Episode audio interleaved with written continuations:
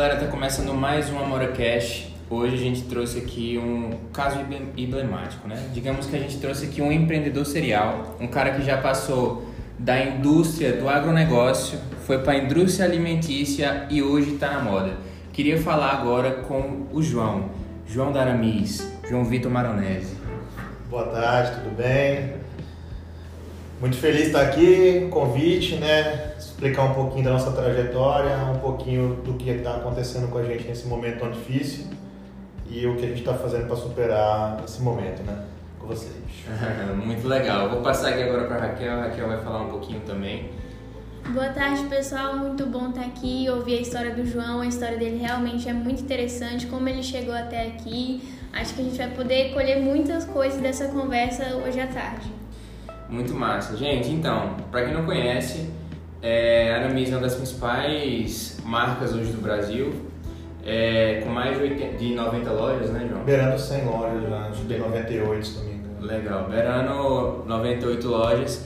E o interessante é que dessas 98, o João tem 3. Então, Ele vai poder contar um pouco do cenário atualmente, de como ele vê esse cenário de moda masculina que hoje está muito quente, um nicho muito e alto, até porque a gente vê que os homens eles vêm cada vez mais se importando com a beleza, né, com, com o bem-estar e com, com a aparência física, digamos assim, sua própria imagem.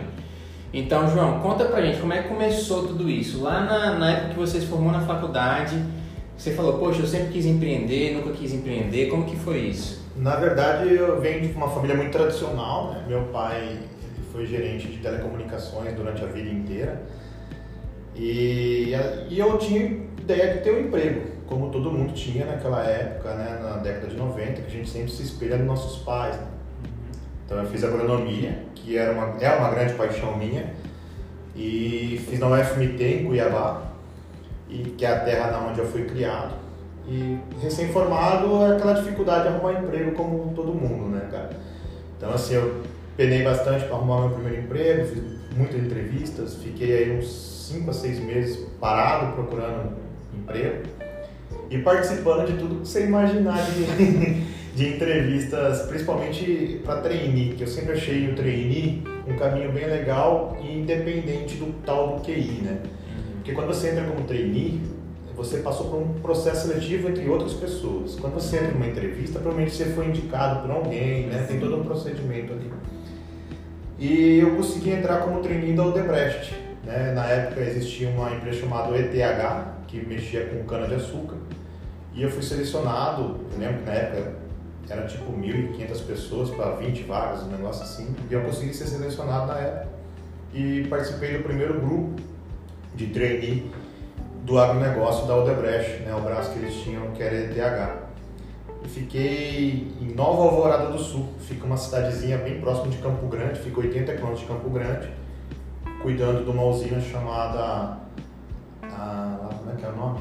Daqui a pouco eu me lembro. É, e a gente ficou na, eu fiquei naquela usina há três anos, cara. Quando a gente entra como trainee em usina, a gente realmente rala, cara. Usina é um trampo que, que é bem difícil, porque o primeiro trampo, tu trabalha 12, 13 horas diretão, e assim, não tem, não tem feriado, não tem final de semana.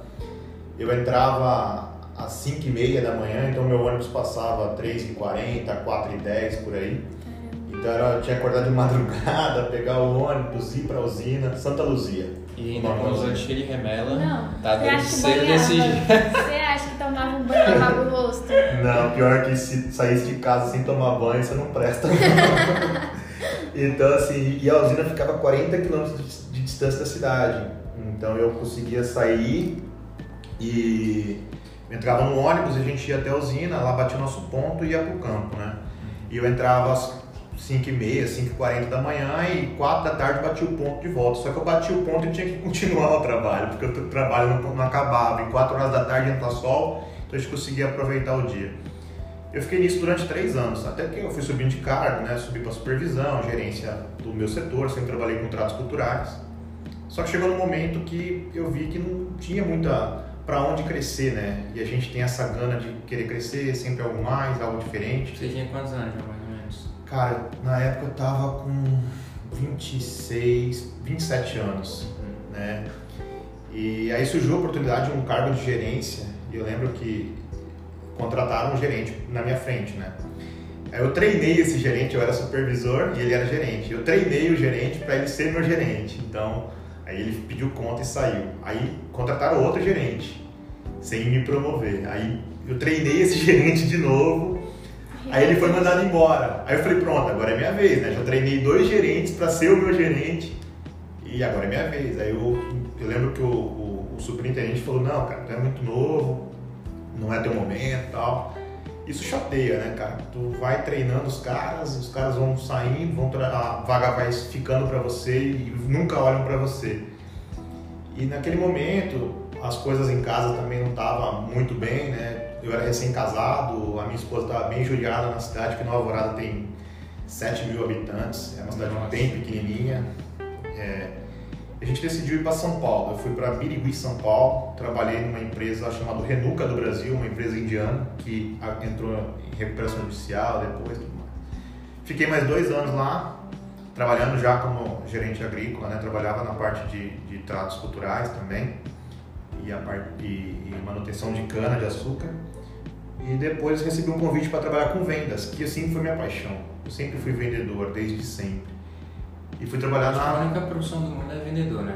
Cara, você se vende o tempo todo, é. né? Desde criança. Tipo assim, você, se você quer ir dormir na casa do seu amiguinho, quando você é pequeno, você fala, ah, mas todo mundo vai, a mãe dele não sei o que, o pai não sei o que, e lá vai ser muito bom. Você tá vendendo aquela experiência e tá lá. Quando é. você vai pro colégio, você vende o seminário pro seu professor. Quando você tá na faculdade, você vende seu TCC. Então, a vida é uma venda. A né? vida é uma venda. E quanto melhor você comunica, mais fácil você vende. Uhum. Então, assim, isso tem que ser claro. E naquele momento eu entrei numa empresa é, chamada Adamar. E aí eu parti para o lado de desenvolvimento de campo, desenvolvimento de novos clientes. Então a gente eu consegui fazer um excelente trabalho na época, só que houve aquela loucura do dólar em 2009, né? Começou a sair de 2,30 para 3,80 do nada. E como os insumos são todos baseados em dólar, então houve um corte generalizado na empresa, né? Então assim teve várias dispensas. E na época, quando quando eu morava em Cuiabá, voltando um pouquinho na história, meu pai aposentou das telecomunicações e foi morar em Curitiba e, e ele montou alguns negócios. Uns deu certo, outros não. Mas enfim, ele chegou até a Cacau Show, né? Aí chegou, ele montou a Cacau Show. Eu sempre participei, né, dos momentos é, de Natal, Páscoa, eu sempre ia para lá para ajudar no caixa, onde eu pudesse ajudar, eu estava lá ajudando. Então isso sempre eram minhas férias, né? Eu viajava para trabalhar. E aí um dia eu estava na Damar e tava, tava naquela loucura de cortes, de dificuldade de venda, né, de quebradeira e tudo mais, mas o meu grupo estava indo muito bem.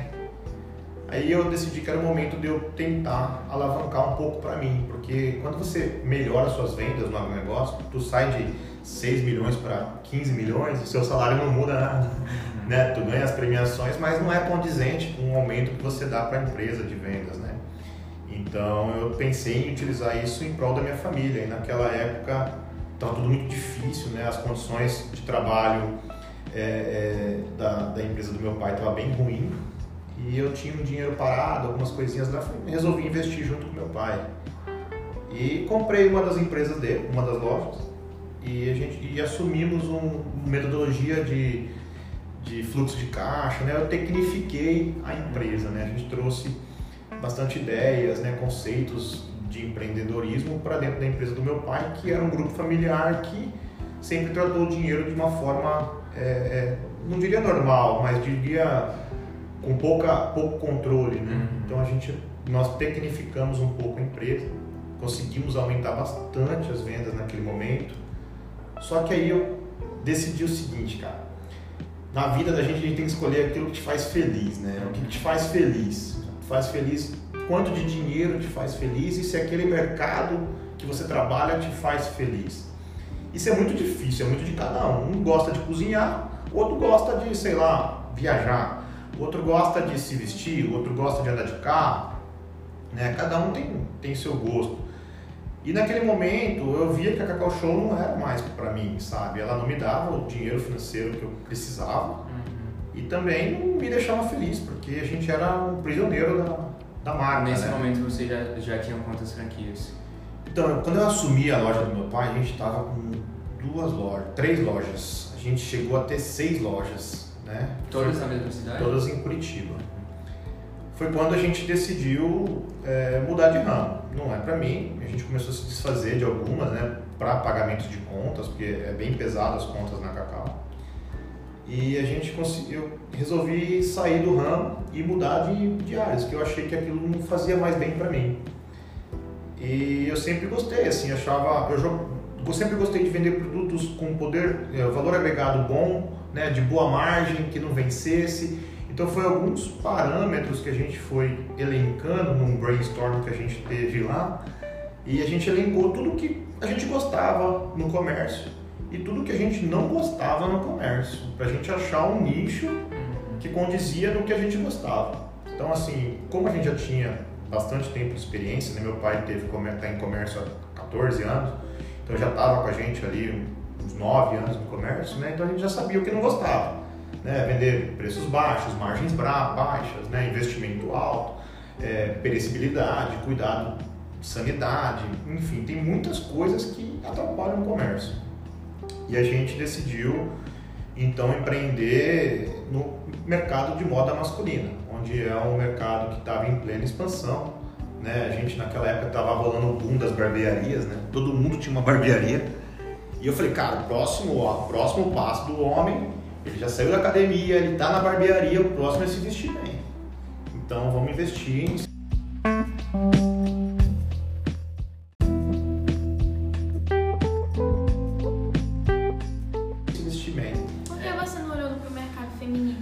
Então, que sempre foi assim, voltado pra a gente sempre consumo, né? né? É, que a mulher consome e, mais. Mas assim, por exemplo, antes dele responder, eu acho que eu já tenho a resposta antes dele responder.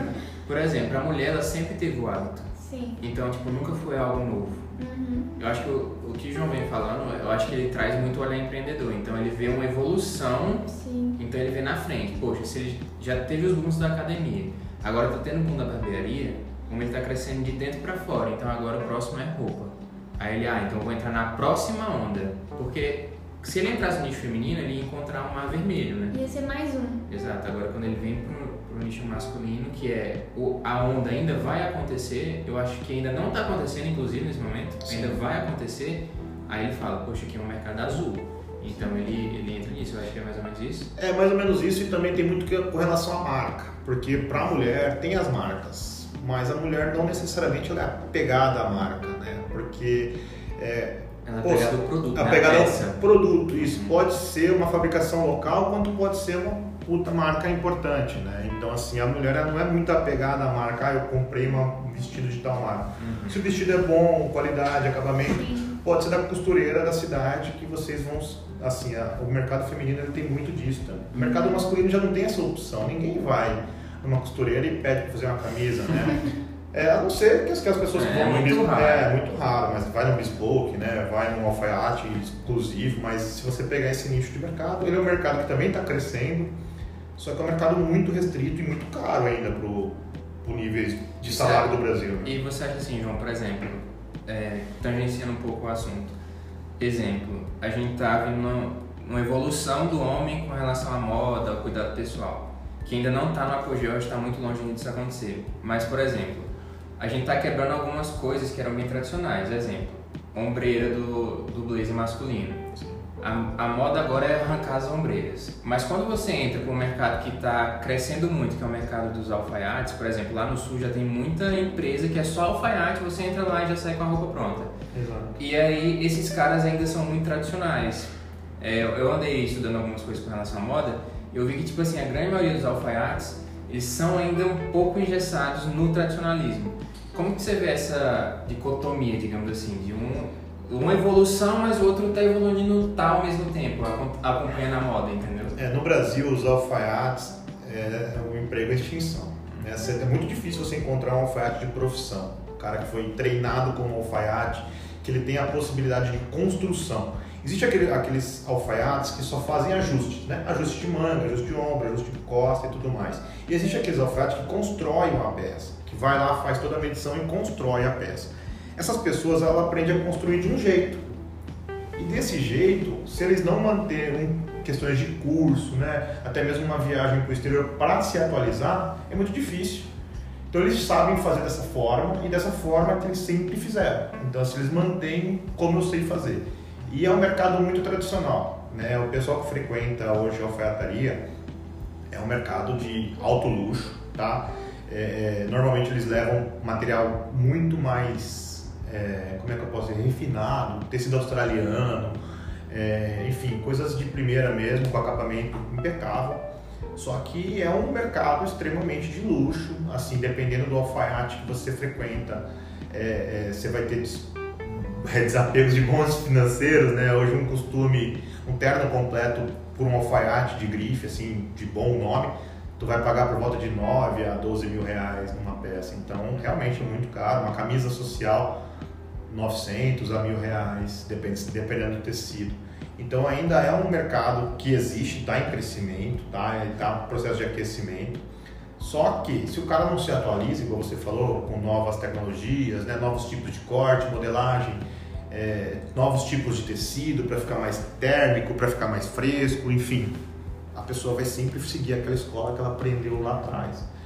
Então, assim, falando um pouquinho de moda, é, as atualizações, participar de uma marca é muito legal por causa disso, porque você tira esse serviço, né, deixa para desempenho da marca, só que você acompanha de perto o que tem de evolução, de tecido, de acabamento, de costura, de, de tonalidades, de cores e tendências.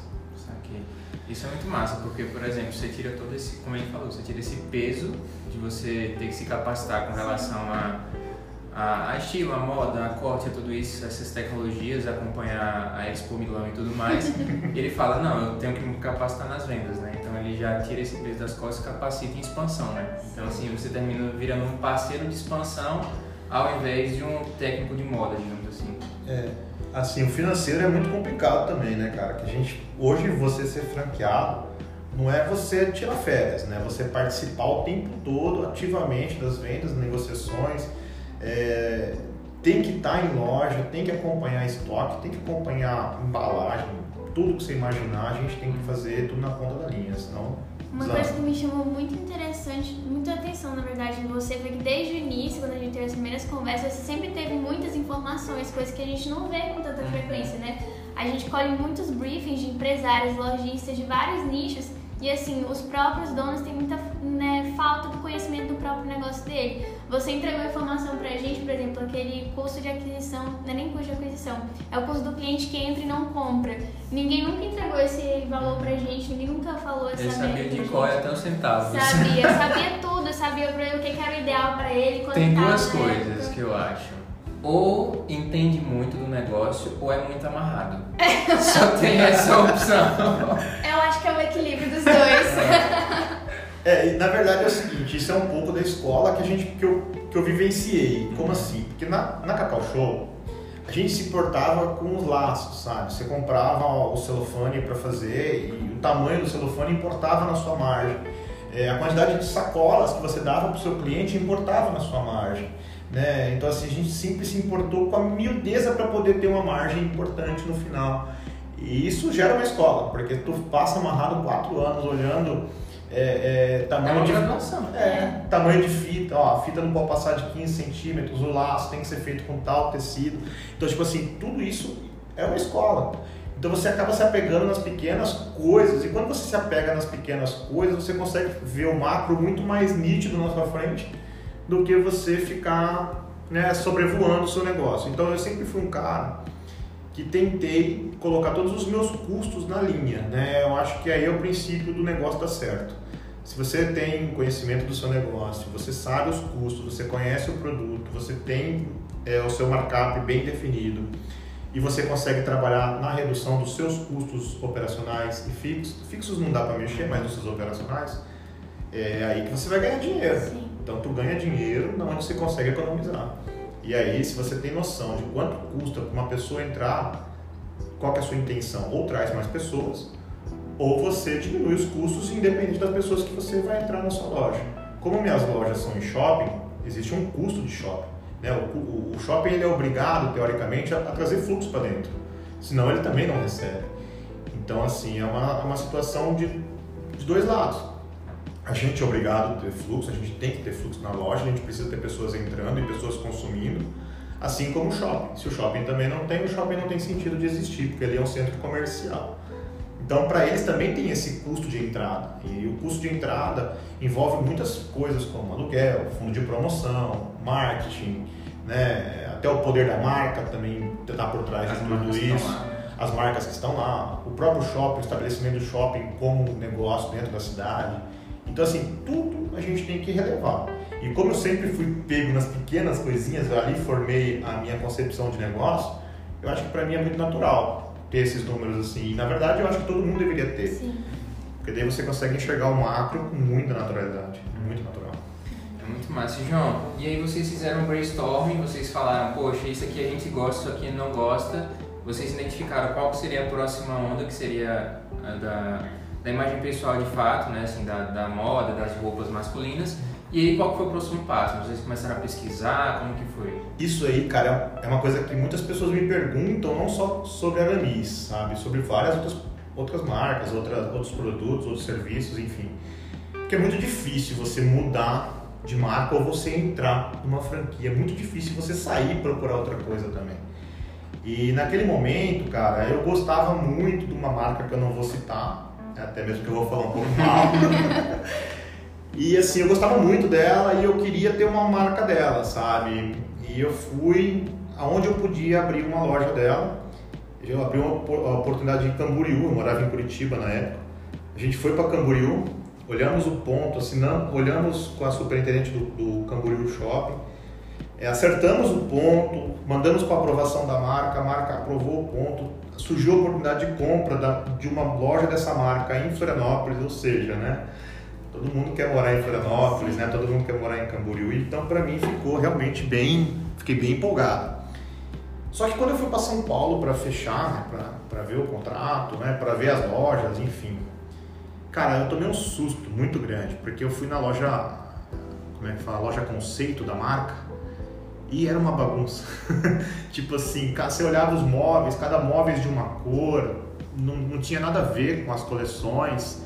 Você via que não conversava, a loja não conversava com o público, sabe? Um móvel branco, outro madeirado no meio de um vermelho. Então, tipo, não, nem questões harmônicas, né? De visual, qualquer coisa, você não conseguia enxergar ali.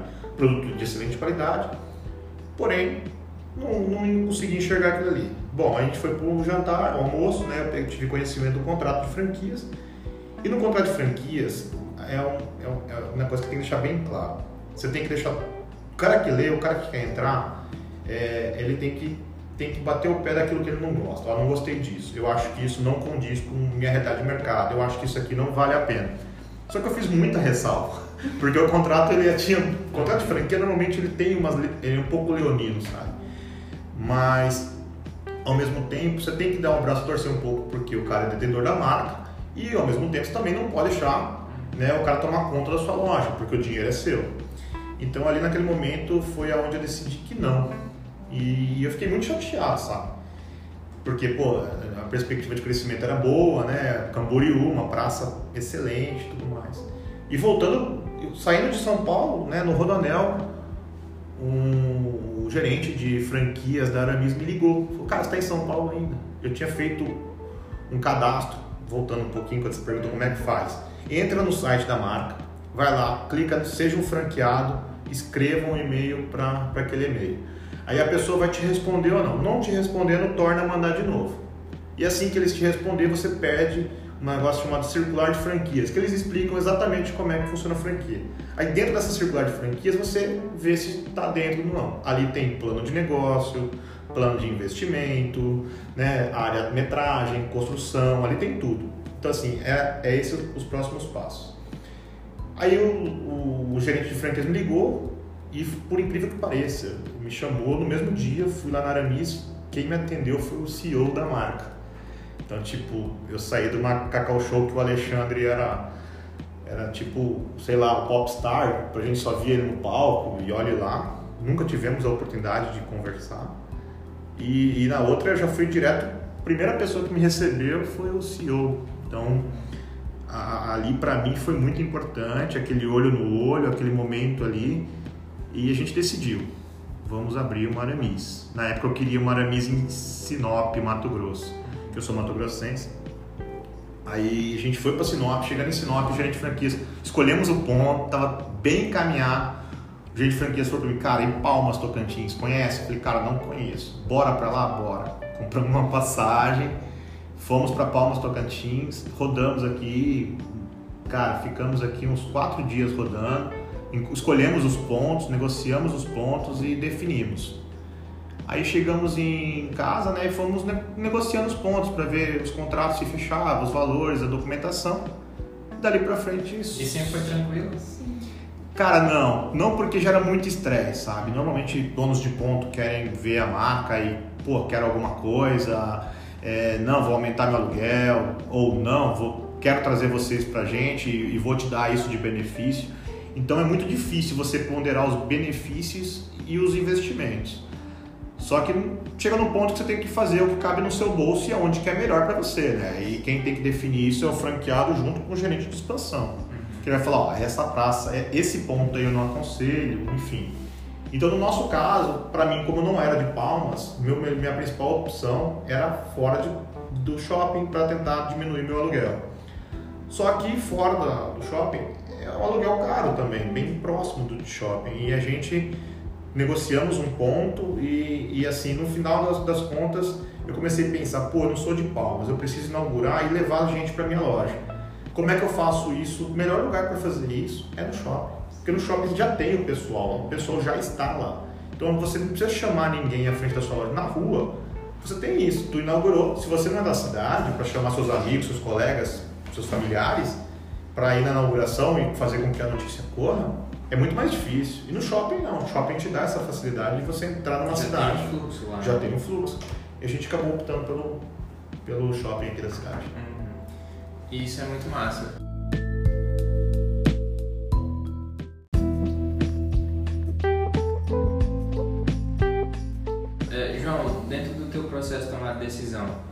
É, você falou muito sobre praça, que no caso ali é um dos conceitos de marketing, né? Você falou muito sobre é, a parte interna mesmo de contrato, de entender o fluxo, de entender margem, de entender tudo isso. Mas e o produto? Qual que foi assim a, o teu ponto chave? Você falou, poxa, eu entendi que a praça é boa, eu entendi que o, o interno está perfeito, rodando bonito, o senhor me atendeu. Mas até que ponto o produto ele foi importante nessa tomada de decisão? É, isso é, isso é bem, eu acho que é muito de cada um, né? Porque assim, quando você bate o olho, você gosta ou você não gosta, né? É muito do que a pessoa entende. Já era o que você usava, por exemplo? Cara, eu tinha um cinto Aramis, falar que eu não tinha nada. Uma só pra depois ser três lojas. É. Só que a gente se apaixona, né? As coisas mudam e a gente vai evoluindo.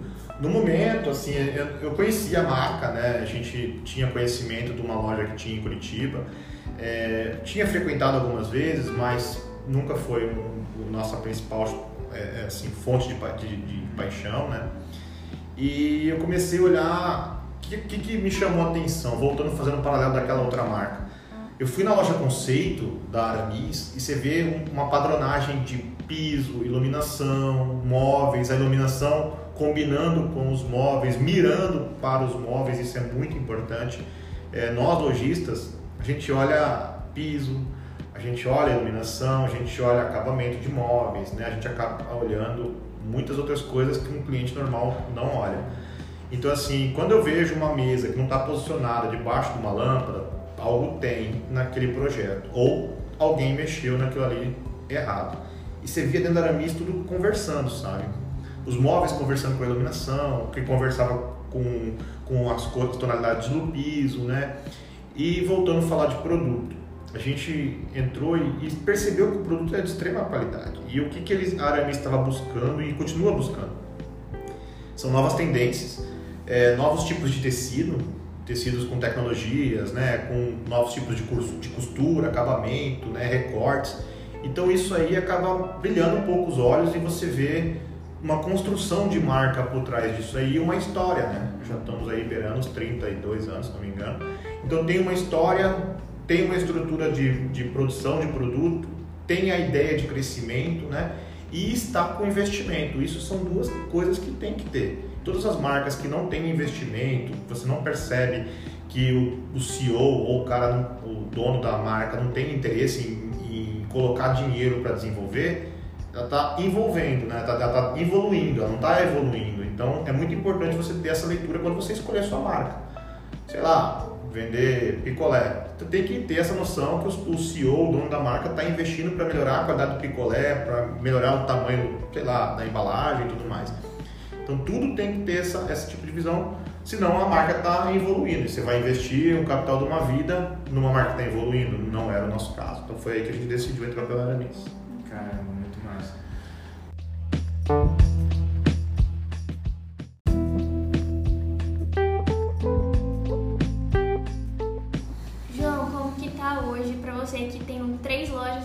Shopping?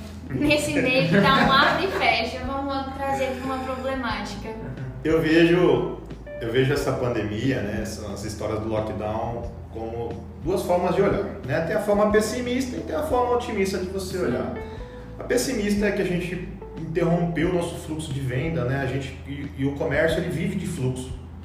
É, explicando um pouquinho, é, se a gente não vende hoje, é muito difícil a gente pagar a conta de amanhã. Se a gente não vende uma semana, a gente quebra as próximas semanas. Ah, mas tem que ter um capital de giro. Concordo, né? Todo, todo empresário tem que ter esse, essa reserva, mas tudo tem um limite, né? E a gente já está aí há um ano e pouco entre abres e fechas. A gente passou ano passado três meses fechado, então teve uma quebra muito grande do capital de giro. É, é, a gente teve alguns incentivos que nos ajudaram muito, principalmente o incentivo federal, que acabou ajudando bastante os empresários, o Pronamp. Isso acabou dando um fôlego para a gente sobreviver o ano passado. Já esse ano a gente entrou com uma mão na frente e outra atrás, né? Aí entramos pagando conta e graças a Deus tivemos um bom começo de ano. Não foi um começo de ano ruim, mas agora mais um lockdown, né? A gente vai passar por mais um perrengue, né? Mais uma dor de cabeça.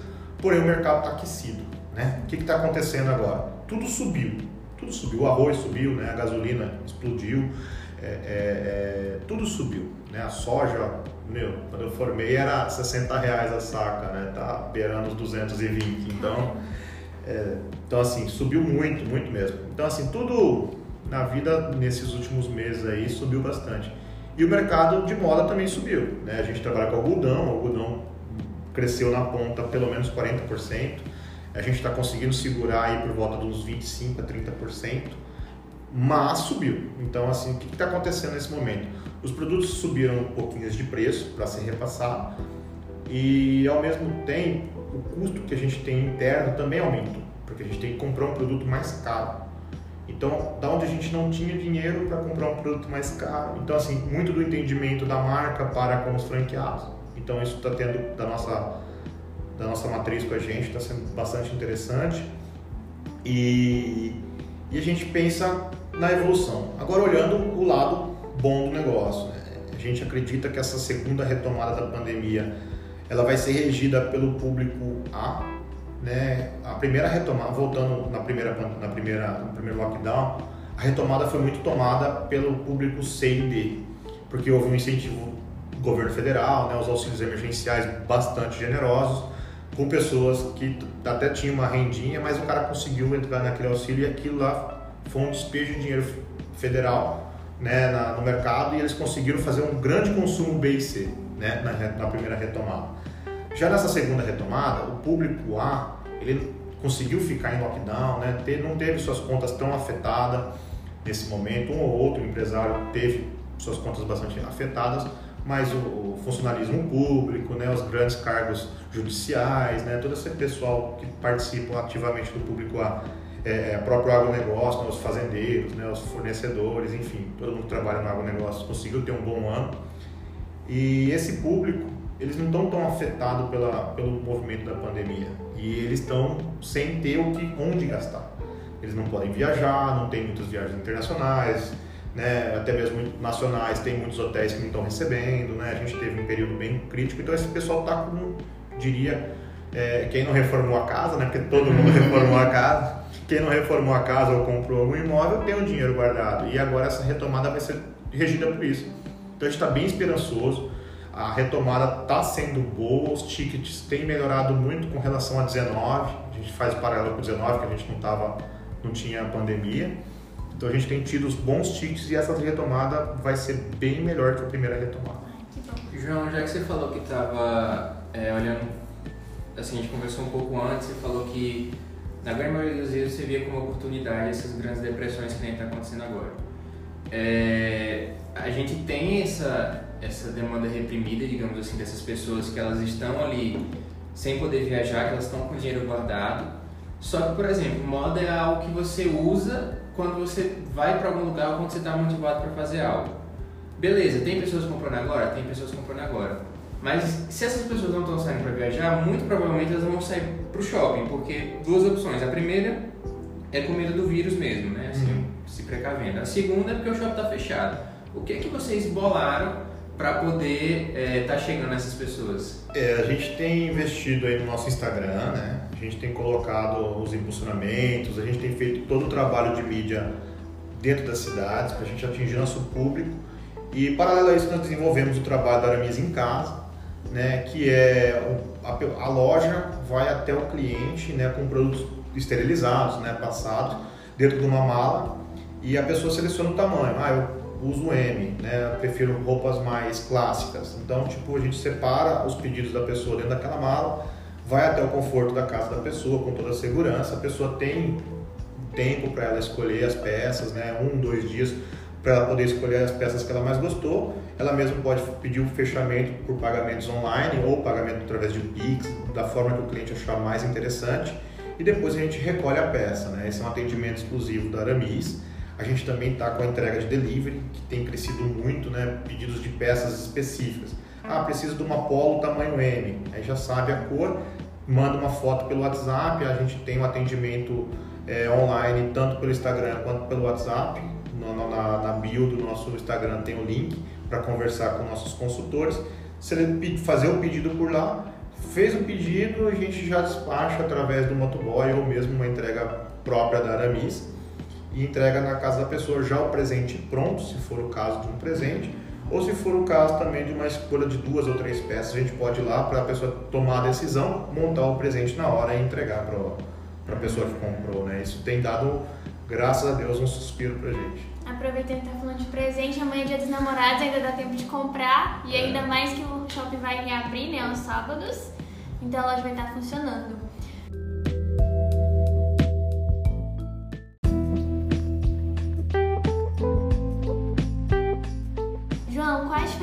Aramis em relação a vender moda para uma loja de vestuário tradicional, por exemplo.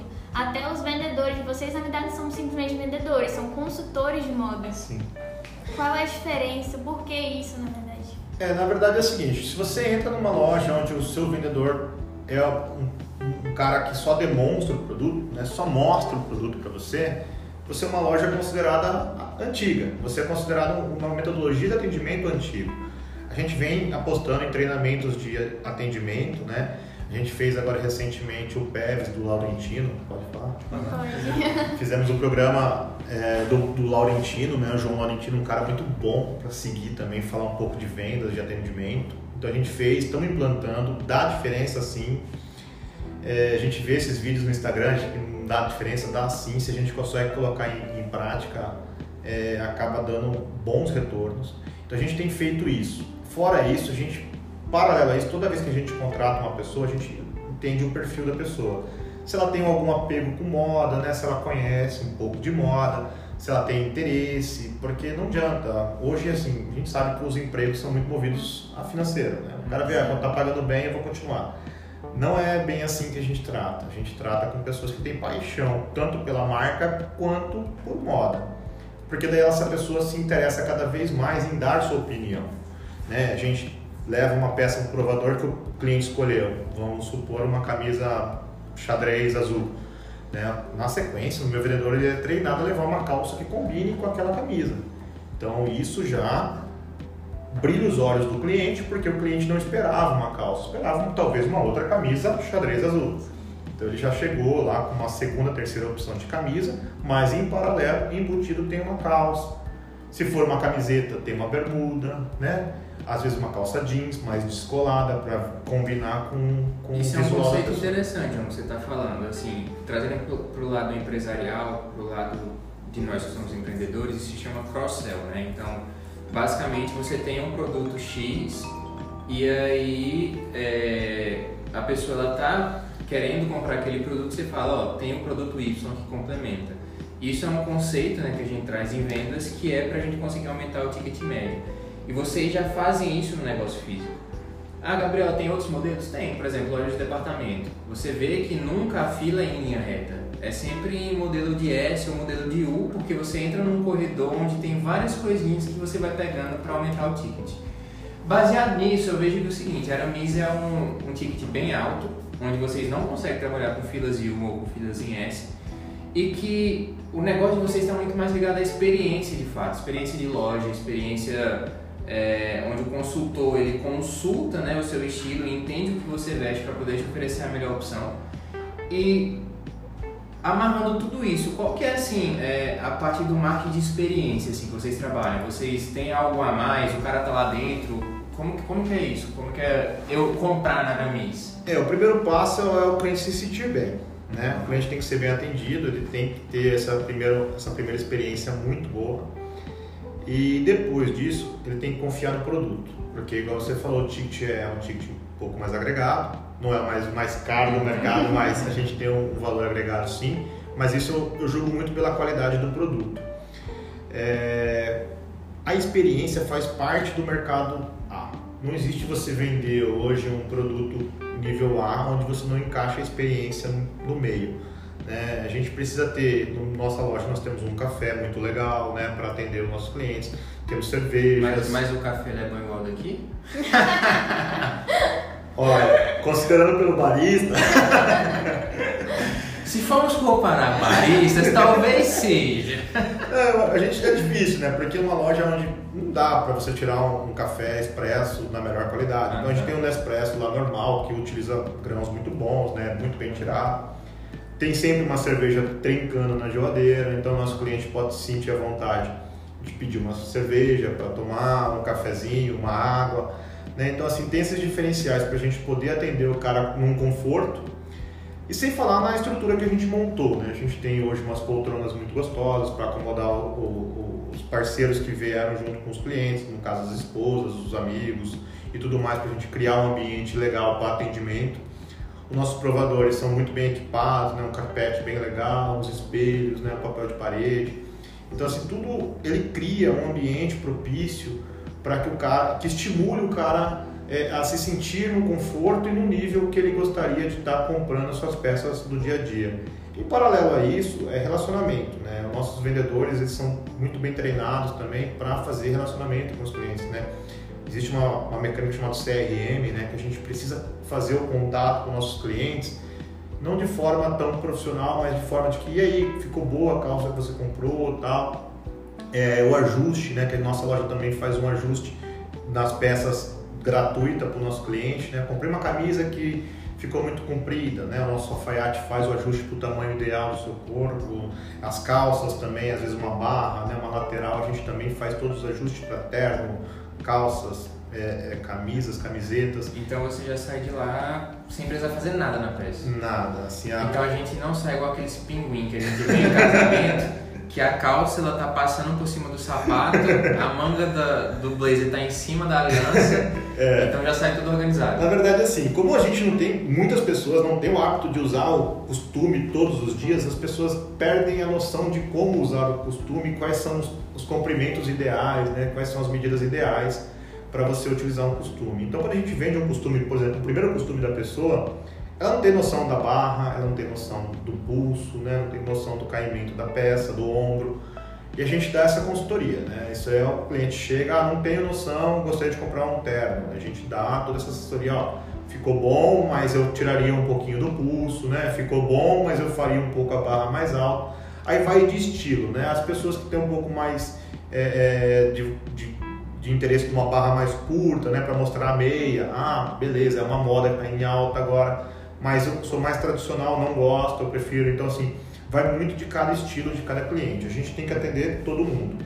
Então, a gente tem a peça lá à disposição, o cliente desenha, a gente desenha, marca a peça no corpo da, do cliente e entrega para ele, né, no prazo estipulado, uma peça específica para é, ele, feita para ele. Né? Então vai cair para uma luva, para um casamento, né? para um, uma Isso é formatura. É numa formatura, às vezes uma calça jeans que você é, quer usar ela numa balada, mas não achou a altura que você gostaria, né? Ou ela não está justa o suficiente, a gente gostaria. Então a gente faz todo esse serviço de forma gratuita para o nosso cliente. Nosso... Comprou já tem direito. Já tem direito, inclusive. E a cerveja também ou As... pagar?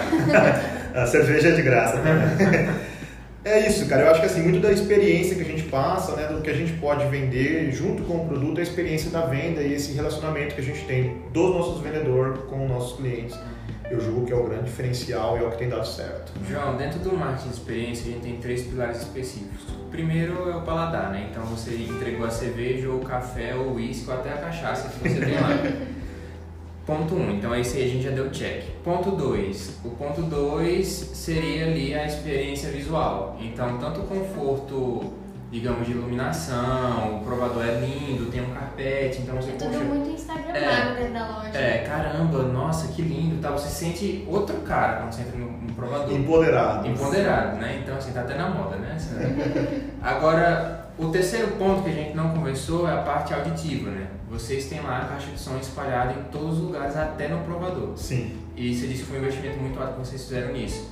E qual, qual você vê assim, que é a importância de você ter ali é, a música tocando naquele momento, mas uma música que ela combine com o estilo de vida da persona específica da Aramis? Porque você não vai botar um funk para tocar lá. Sim. Você vai colocar um jazz, um blues, talvez Sim. um sertanejo um pouco mais organizado, porque é da região. Sim. Então, assim, como é que você vê isso especificamente? É, o Brasil ele é muito grande. Já fazendo, voltando um pouquinho atrás, a gente também tem um arma o aromatizador de ambiente. Né? Então, nossa loja tem um cheiro específico da Aramis que também remete a essa experiência. Uhum.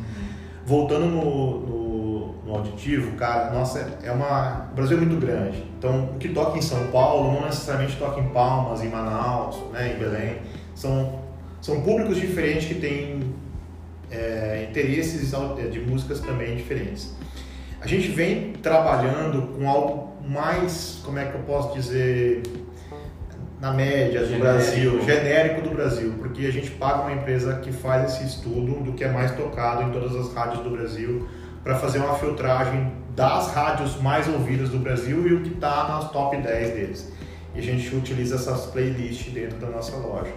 É, a gente tenta traba trabalhar com uma música que seja de é, tipo assim de gosto médio, né? não é nem voltado tanto para esse lado ou para aquele, nem tanto clássico, nem tanto jazz, nem tanto blues ou, ou funk. A gente trabalha bastante com pop, rock nacional, algumas coisinhas, coisas mais leves e que remete muito à faixa etária também de consumo, né? Hoje a gente tem uma faixa etária de consumo nossa de 23 a até 50, 60 anos que consomem bastante aramis, mas o público jovem vem entrando cada vez mais no nosso mercado e a gente tem visto que o auditivo é muito importante a gente trabalhar sim. Mas o mais interessante ainda é o cheirinho, por incrível que pareça, remete muito à, marca, né? Você passa na frente e fala, opa, tem um aramis aqui, quem conhece o cheiro já percebe na hora que ali tem, tem algo diferente acontecendo, né? E, é isso, cara. A, a, o ambiente tem que fazer toda essa experiência. Sim, e é interessante, porque assim, tudo isso são investimentos que a gente faz, são estratégias que a gente faz para poder vender. E a gente tem que lembrar que o negócio, para ele crescer, não necessariamente ele precisa vender para pessoas diferentes a todo momento, mas sim fazer com que a base recompre.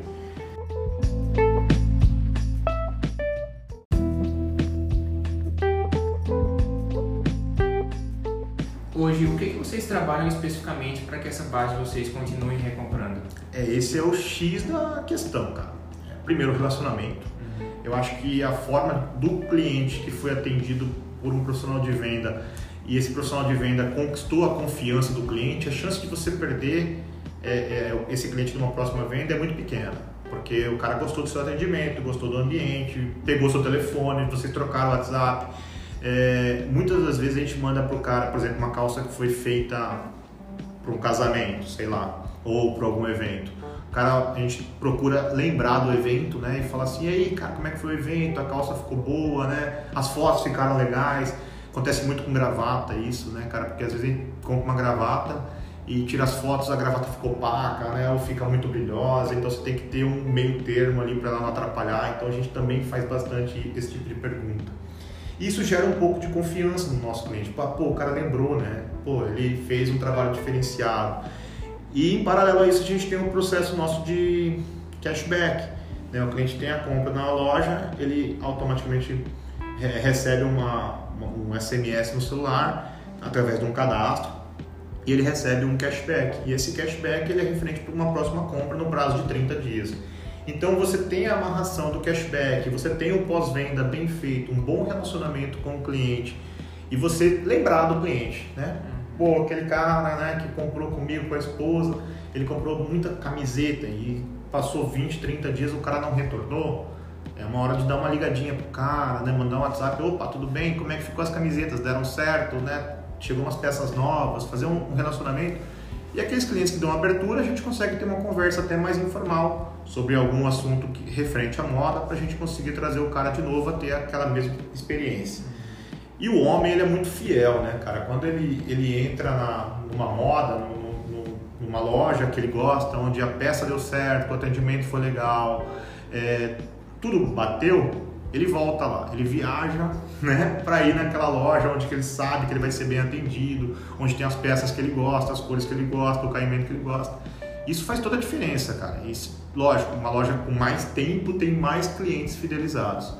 Então é essa a intenção. A gente está aí fechando o nosso terceiro ano, apesar da pandemia, né? Mas a gente está aí, então firme e forte, graças a Deus, no processo de firmar, né? De construção de clientes.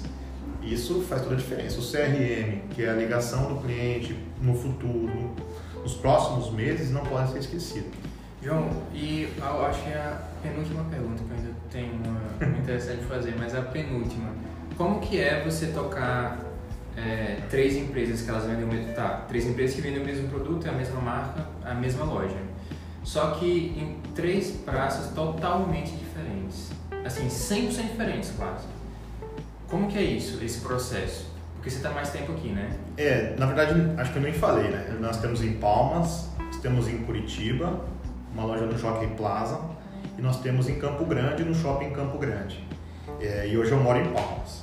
Então, assim, como que eu faço? Primeira coisa, cara, é contratar pessoas que você acredita nelas. Né? Eu acho que, assim, no empreendedorismo, é, o pessoal fala muito que a gente tem que estar em cima, né? O, o olho do, do, dono que engorda do gado. Uhum. É, a gente, eu fico em cima, a gente tenta ficar o mais próximo possível, mas a distância realmente é, deixa um pouco a desejar esse, toda essa aproximação.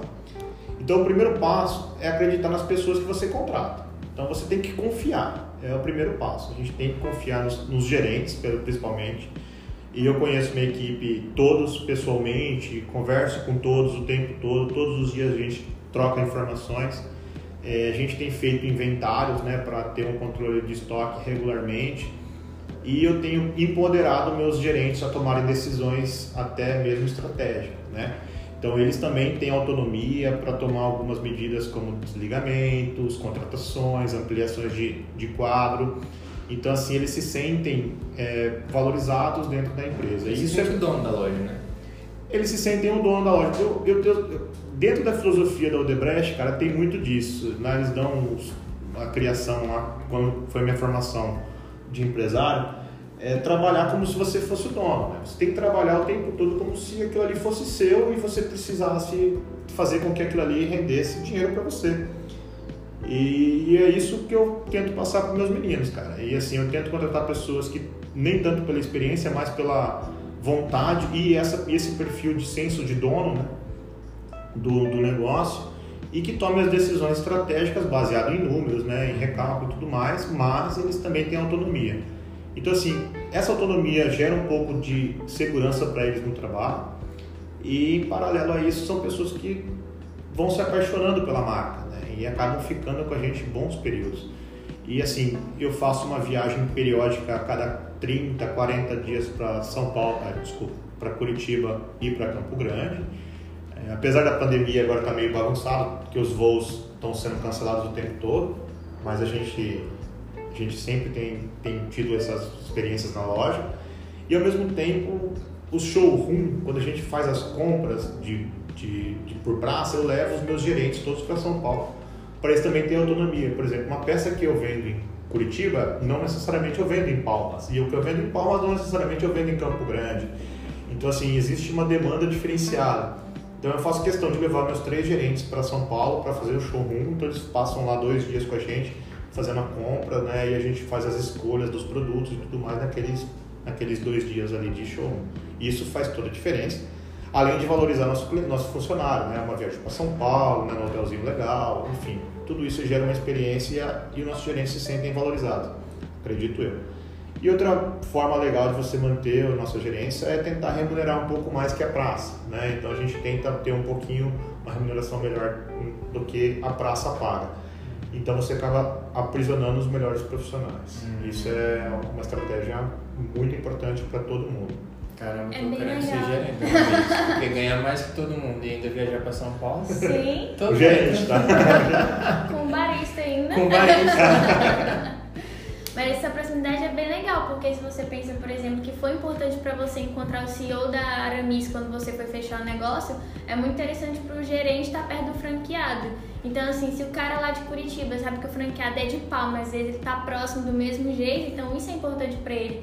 Ele sabe que quando vai fazer uma compra, você leva ele em consideração, você respeita também a decisão dele. Então eu acredito que isso é muito importante para tocar um negócio de uma forma bem feita. Eu acho que é cultura empresarial, né? Sim. Tipo assim, o João não conhecia, tipo, Aramis de dentro, né? Foi atendido pelo CEO, o CEO trocou toda a ideia, contou sobre a marca, apresentou o produto, fez ali o trabalho de uma pessoa que realmente se importa com, com as pessoas, né? Sim. Então acho que isso termina descendo, né? Chega do franqueado para o né? gerente, do gerente para o vendedor, do vendedor, do consultor na verdade, e do consultor para o cliente. Então, Exatamente. É cultura empresarial, né? É, a cultura empresarial dentro da Aramis é muito, não diria muito forte, porque nós somos franquia, então assim, a gente tem que traduzir isso para dentro das nossas lojas. Então quando a gente depara com uma empresa que tem os mesmos princípios que a gente, é muito fácil você ter essa cultura já dentro da gente. A gente só transportou o que a gente já trabalhava na nossa forma de trabalho, dia a dia, para a cultura empresarial que a Aramis também tem. Né? Então, assim, a gente traz isso para dentro da nossa loja. Então, assim, eu dou muita voz para os meus funcionários, nossos vendedores também que são cheios das ideias, né? nossos consultores. É, nossos alfaiates também trazem ideias ao tempo todo para a gente melhorar. Todas as lojas da Aramis têm alfaiate? Todas as lojas da Aramis têm alfaiate. Né? Inclusive, se você comprou uma peça em Goiânia e está em Campo Grande e precisa fazer um ajuste, você pode levar na nossa cena da Aramis, né? Sendo da Aramis, você pode levar lá a gente fazer o ajuste para você. A gente não faz conserto de peça. Por exemplo, rasgueu por mau uso ou algum tipo de enroscou a perna em algum lugar.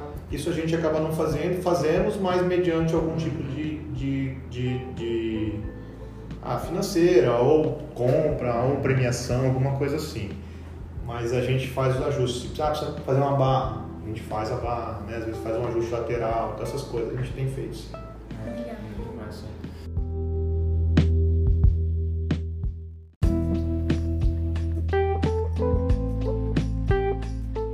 É, então é isso, gente. Já está chegando em uma hora aí de podcast. Eu acho que a galera, em vez de entender de moda, entendeu muito sobre negócios. Eu acho que tanto sobre quem está começando quanto quem já está trabalhando, quanto quem ainda quer empreender vai entender não só de franquia, mas de processos e ver uma história de uma pessoa que era assim como ela.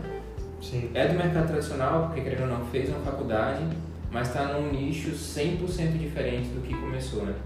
Então, eu queria agradecer muito assim pela sua presença aqui, pelo café que a gente tomou aqui antes do, do podcast, por você ter me ensinado a fazer café de verdade. E queria já deixar as portas abertas para uma próxima é, vinda sua aqui para a gente estar tá trocando essa ideia. E é isso, João. Muito obrigado de verdade. Como é que faz para a gente comprar na Aramis? É na internet ou eu vou no Instagram, vou na loja? Como é que está funcionando essa dinâmica? É, hoje a gente tem nossos Instagrams, né? Aramis Palmas, Aramis Campo Grande, desculpa, Aramis MS e Aramis Joaquim Plaza. A gente está fazendo as vendas online para quem não tem é, é, desafiador né, sair nesse momento, mas não tem vontade de ir no shopping, quer ser atendido em casa. A gente está atendendo pelos Instagrams, pelos WhatsApps locais de cada loja. É, na, na, própria bio nossa tem os links lá para a gente conversar com nossos consultores. Existe essa ferramenta, é, os próprios telefones da loja, a gente está atendendo também o tempo todo, aí das 10 às 10. Então, fica aqui nosso convite. Quem não conhece a marca, é um excelente presente para os namorados A sacolinha da Aramis faz toda a diferença. E quando você chega numa festa com uma, uma sacolinha da Aramis, todo mundo quer essa sacola. E todo mundo olha. Todo pra mundo quem é vaidoso, olha. todo mundo olha. Faz muita diferença, então assim, sabe é, que a gente chegou num ponto, do, um patamar de uma marca desejável, né? A gente está com uma construção de marca muito interessante e a gente está pegando esse nicho mais novo também, uma moda mais atualizada, né? Com novas tecnologias, tendências, tecidos. Então é isso, cara. A gente está numa crescente e nós estamos apostando bem forte para o segundo semestre, uma crescente bem forte aí. Essa retomada vai ser um sucesso e acredito tudo na evolução do, do nosso mercado. João, e o cara que ele quer trocar ideia contigo, pessoa, como é que ele faz para te achar? Bom, eu tenho o Instagram, né, JV Maronese, pode me chamar lá, não tem problema. Eu tô o tempo todo aí atendendo, inclusive a gente faz algumas análises assim de mercado para alguns amigos, enfim, a gente tá, tá no mercado aí também para se molhar. Né? Muito massa, legal. É verdade.